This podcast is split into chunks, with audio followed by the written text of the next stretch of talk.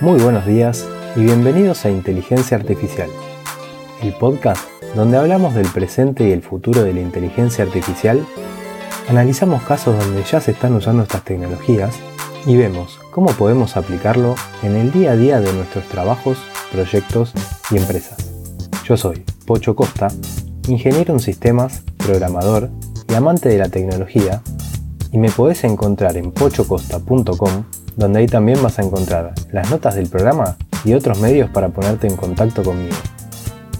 Empezamos. Muy buenas, ¿cómo andan? Bueno, espero que todo bien.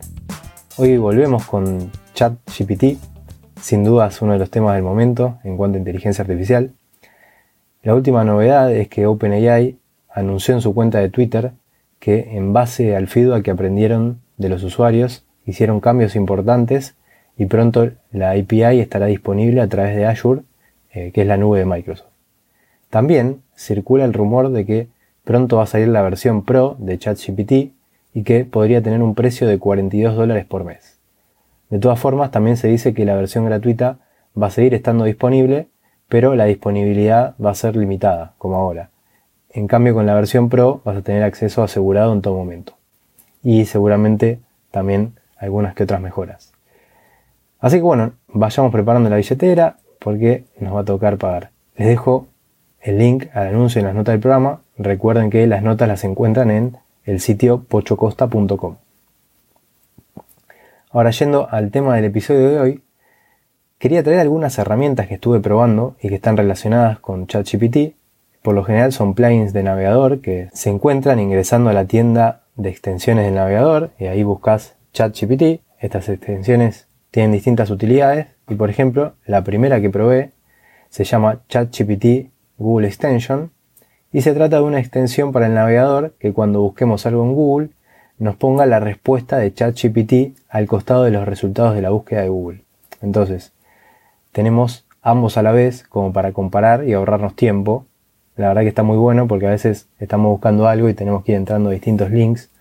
Eh, de la otra forma, ya tenemos como el texto que, que nos daría ChatGPT a esa misma pregunta eh, que le haríamos en forma de búsqueda a Google. Esta herramienta es una de las que más me gustó, les dejo el link también en las notas.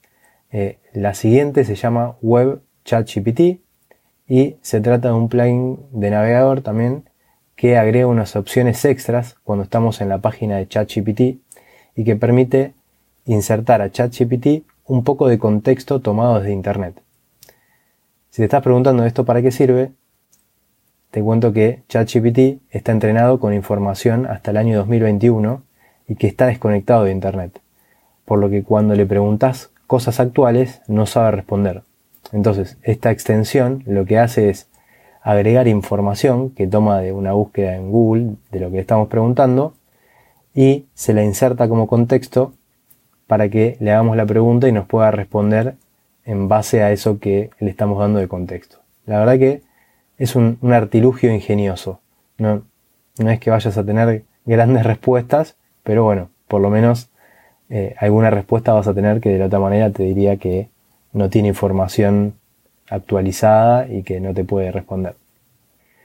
La siguiente se llama praline.ai. Es un sitio web esto. Eh, y en esta página lo que te permite hacer es generar una predicción para el año 2023 completando un formulario con opciones, eh, vas seleccionando, por ejemplo, una industria, un estilo, una personalidad, qué nivel de detalle querés que tenga el texto generado, y si querés eh, que sea un resumen, por ejemplo, o querés que sea algo detallado. Si lo querés con emojis o no, y en base a eso te devuelve un texto que en el sitio este lo venden como que es para impresionar a tu, a tu audiencia en redes sociales. Y bueno, esta página no la probé tanto, pero me llamó la atención, eh, por eso se, las dejo acá por si quieren probar. La tercera herramienta de las que le quería hablar se llama ChatGPT Writer y se trata también de una extensión para el navegador que utiliza ChatGPT para generar respuestas a correos electrónicos. Entonces básicamente lo que hace la extensión es agregar un botón al navegador que aparece cuando vamos a responder un correo en Gmail y que permite generar una respuesta automática en base al texto que recibimos como email. También tiene opciones para darle una pista de por dónde querés que vaya la respuesta. Así que si respondes muchos correos por día, quizás puede serte de utilidad. Les dejo el link en las notas también y me gustaría que me cuenten si la usan y, y qué tal les resulta. La siguiente es una herramienta que permite tener a ChatGPT como contacto en nuestro WhatsApp para poder hacerles preguntas y recibir las respuestas dentro de WhatsApp.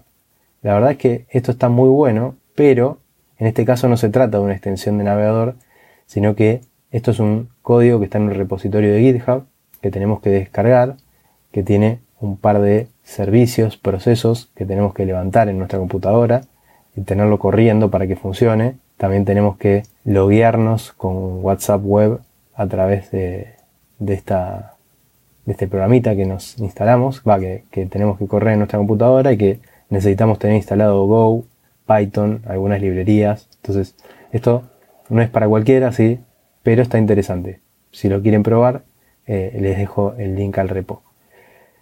Otra utilidad que se le encontró a ChatGPT y que convirtieron en extensión para el navegador es la de generar un resumen de un video de YouTube.